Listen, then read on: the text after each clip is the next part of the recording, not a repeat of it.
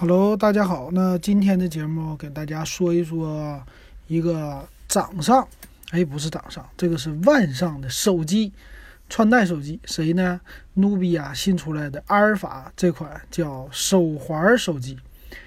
哎呀，这个手机呢，可以说是努比亚他们家又发出来的一款比较另类的产品啊。那这个手机长得什么样子呢？嗯，首先它呢，我可以说这个手机是一个伪概念。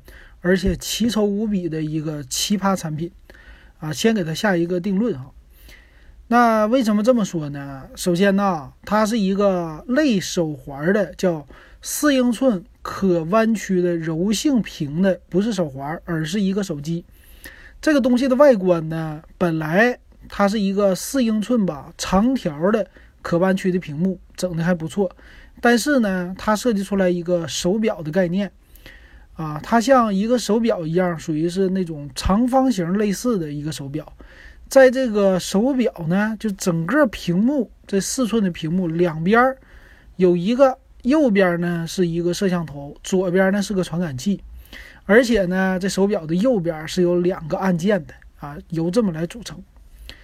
那这个手机呢，或者说这个腕表哈，它的表链其实还挺好看的。一个金色，一个是黑色，啊，这个表链呢算是那种不锈钢的表链啊，看起来挺漂亮的。但是呢，它的这个设计就让人感觉特别的奇葩。首先来说呢，它的工业设计非常的不好看啊，非常的难看，就是呢给人的感觉是一个四眼怪或者说双眼怪啊，就是那个前面摄像头还是突出的。再加上它的一个传感器，那两个东西呢放在那儿，就感觉是一个眼睛有问题的这么一个 一个东西啊。然后中间呢还是一个曲面的屏，本来这块屏挺好的，那这块屏幕呢，它是相对于来说，要是简洁的，你的手环上只有这么一块屏，那可以说非常的漂亮，可以说非常的未来感。但是，一加上这个东西。啊，就感觉是画蛇添足，非常的难看哈。首先，它这个外观就奇葩。我觉得呢，这机器从外观上来讲，可以入选一下就工业设计里的奇葩设计当中之一了啊，不一定能排上第一名，但是呢，我觉得前十名可以差不多啊。这是他们家。那它有什么功能呢？他们家说了啊，主打的功能，嗯，比如说。采用是未来科技感的，叫可弯折叠的柔性屏幕，有四寸之多。但是呢，这块屏啊是长条的，达到四寸，就是对角线四寸啊。但是它宽度不够。还有呢，有 4G 上网通话功能啊，凌空手势交互功能，还有呢叫移动支付和运动健康的监测功能啊。一旦提到运动健康，那首先这款手环也好，手表也好。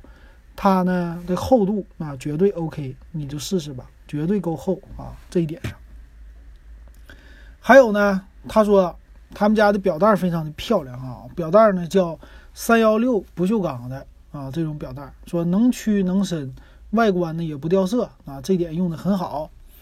但是呢，嗯，这表带是确实挺好看啊，但是配上这么一个奇葩的 表头啊，就觉得有点。比较垃圾了啊，看起来说不好听的，确实比较垃圾啊，啊，做的这个样子不好看。他说呢，提供的是硬度比较好啊。他说我这个表带呢，因为不锈钢的吧，整体来说的硬度、表面抗冲击的能力做的都是非常好的啊，大家不用担心。而且呢，有一个四寸的大屏幕，这个是 OLED 的屏，OLED 屏，而且叫全视角。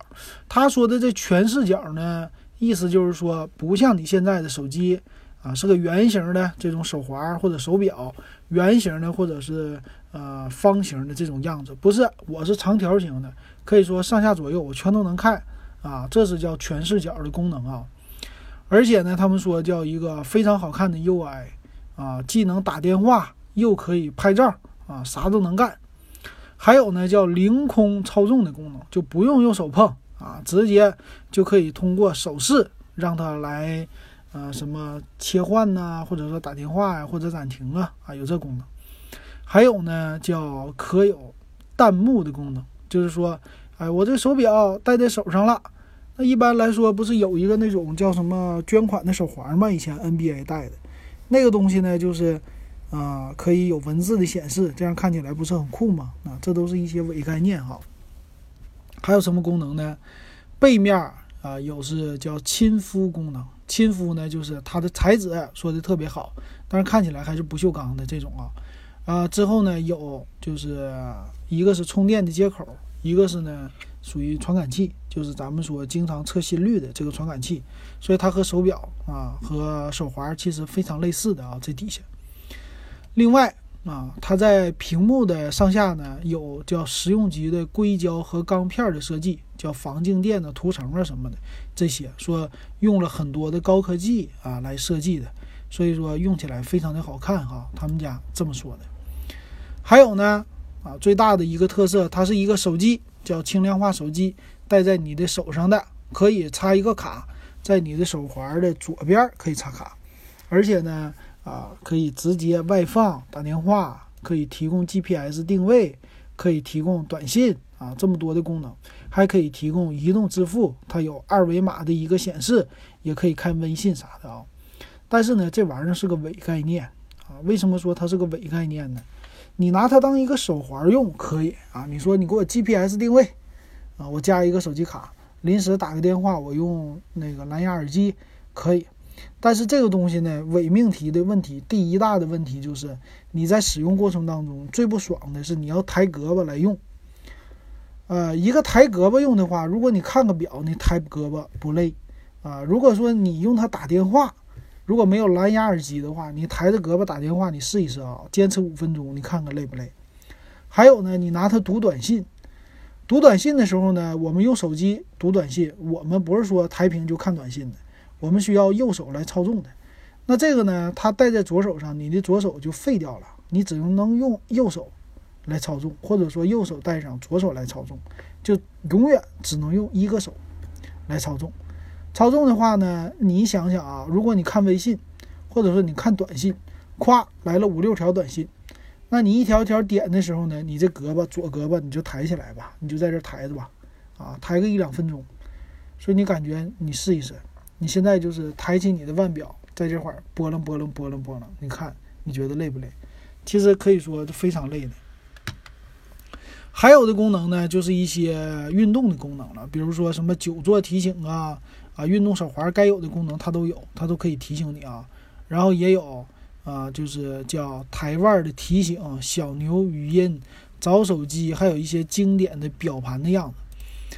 那因为它这块屏呢，它的样子啊，这块屏它其实看起来不是那么特别的圆润啊。它做的这个表盘的样子呢，因为它的这个造型也是比较独特的，所以说呢，跟别人家都不一样。它的这个表盘不可能做到像，呃，华为啊那些圆的这种表盘可以有经典外形的，它这做不了，它只能在中间有一个模拟的表，但是实际两边来说，它的宽度还特别的窄，啊，总体来说呢，戴起来不一定有你想象中的这表盘那么的好看哈，我觉得。还有啥功能啊？还有功能呢？他说叫用的是骁龙四核的一个智能穿戴平台的处理器，一 G 内存加八 G 存储。加上五百毫安的电池，说提供了非常强的一个动力哈。呃，这个动力怎么来说呢？五百毫安的电池在手表里也算是可以的了啊，而且还提供一个叫高清的啊拍照的功能，所以是大像素啊。他说有 f 二点二的一个光圈，五百万像素的一个摄像头啊，有这功能。那这摄像头呢，说可以跟朋友照相啊，这个又是一个伪概念哈。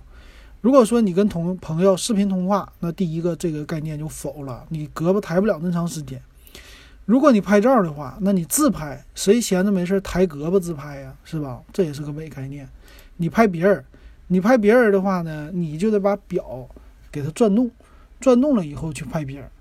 那你觉得你抬着胳膊说，哎，我给你对焦，我来拍你，你觉得这样傻不傻？啊，可以说非常傻，而且取景框也不是那么特别的大，对吧？所以总体来说，它这个概念就提出来的都是一些概念性的东西，实际来说非常的不实用啊。那我们来看看它的技术规格。啊，毕竟它是一个比较概念性的产品吧。虽然现在有卖的了，咱们来看看它的规格怎么样啊，值不值这个价？首先来说呢，他说了，我的这个重量啊，我的这个表盘的厚度达到十三点八毫米，啊，机器这个宽度达到四十七点一毫米，长度五十一点三三毫米，所以宽度方面呢，还是相对于来说比较宽的啊，但是也没超出太多哈。一般苹果的那个是四十二毫米，它是四十七毫米，但是厚度呢比较厚。厚度十三点八毫米的话，就是一点三八厘米，将近一点四厘米了。你感受一下啊，可以说是一个大的、比较突出的这么一个啊设备。那还有呢，摄像头方面采用的是五百万像素的一个定焦摄像头，不能对焦的。屏幕呢比较好，屏幕呢是 OLED 的柔性屏，这是它的机身这款手环啊也好，还手机也好，它的最大的特色。是九百六乘一百九十二的分辨率啊，四英寸的啊，屏幕的密度呢是达到二百四十四 PPI，嗯，可以说这个屏幕很好，但是问题是啊，它这么长啊，很多软件都不能定制，就只有官方的常用的这几个软件啊，这是它的第一个问题啊，屏幕和别人都不适用。处理器用的是高通的八九零九 W 啊，这个是给可穿戴用的。这里边说叫 Wear 二幺零零，实际是这个编号啊。呃，内存呢有一个 G，因为它可穿戴嘛，相对于来说它不需要那么太大的处理的内存。八 G 的一个 ROM，不支持扩展卡。那网络方面呢，它没有说啊，他说了是支持四 G 的网的啊，支持四 G 网络的。那支持蓝牙耳机啊，支持 WiFi 功能，还有一些陀螺仪。GPS 感应器这些东西，那五百毫安的电池叫支持快充功能，但是呢，你想想五百毫安电池正常用的话，也就是两天时间啊。这个表要经常充电。那包装有什么呢？有充电器啊，本身的这个腕表，呃，USB 数据线，还有一个充电底座，没了，也没有什么保护套这一说哈。那售价方面，售价方面呢是只有一个版本。啊，现在是三千四百九十九，啊，如果你现在买的话，是挣七百九十九块钱的一个蓝牙耳机，挣完为止，啊，这就是它的一个机身和售价了。那这个东西值不值得买呢？我觉得非常不值得买哈。那它一个来说呢，比较丑长得，还有一个呢，概念太新了。这个东西呢，以呃努比亚家吧，反正它是中兴家，以他们家的优化，这东西我估计做不好。啊，这个概念如果交给华为做，我还觉得这个概念它不会设计成这么丑，啊，就用了这块屏，它肯定是比较智能，相对于来说比较未来啊，不会给你搞个这大摄像头啥的。而且呢，我比较还算是比较信任华为家的系统啊，相对于来说跟中兴比的话，所以这款机器呢，我觉得非常的不看好啊。如果谁买谁就被坑了啊，这种概念的话，我估计一般人也不会买啊。只有那些追求比较奇葩的，或者说比较追求那种高新的科技，想尝试一下的人会下手。但是呢，肯定的，他要赔很多的钱。如果说这个设备五百块钱卖给你，我觉得值得玩一玩。一千块钱的话也还行啊，超过一千五的话，这个东西就不值得入手了。呃，你别管它怎么宣传，一个说呢，这东西你戴在戴在手上，你会觉得看时间长了就是不悦不悦目。就觉得很不爽啊，长得太磕碜，咱东北话说。然后呢，你在使用当中的时候，你基本上你也就是拿它当一个，啊，咱们说的那种智能手表在用。这种智智能手表的话，你买个苹果好不好？花三千多啊，那个样子，那功能，对吧？你不买苹果的话，你买华为的这个智能腕表，它相对来说功能也多，也不一定需要打电话，需要打电话的也有四 G 版。啊，拍照这个东西，你拿它拍照，这个本身就不需要，因为之前呢，叫三星家出过一个 Gear，这个呢也是一个掌上的这个腕表，是吧？它当年就出来拍照功能了，拍照拍那玩意儿就非常的差那个品质，而且它的摄像头还不会放在你正前方的，人家摄像头是放在那个腕表上，就是表带上，特意是在侧面的。我以前买过。我用过一次啊，用了以后拍照，首先一个是拍出来不清晰，二一个麻烦的是你还得传到手机上来看，而且五百万你能拍个啥呀，对吧？这这本身就是多余的东西，你给它拿掉，设计还好看一些啊。这是整体来说，所以我不太看好这个产品啊，所以尽量建议大家也别买。买了的话呢，这个屏幕如果碎了，维修成本更高啊。就这个设备，所以比较奇葩的一个设备来自于努比亚的。好，那这期节目给大家说到这儿吧。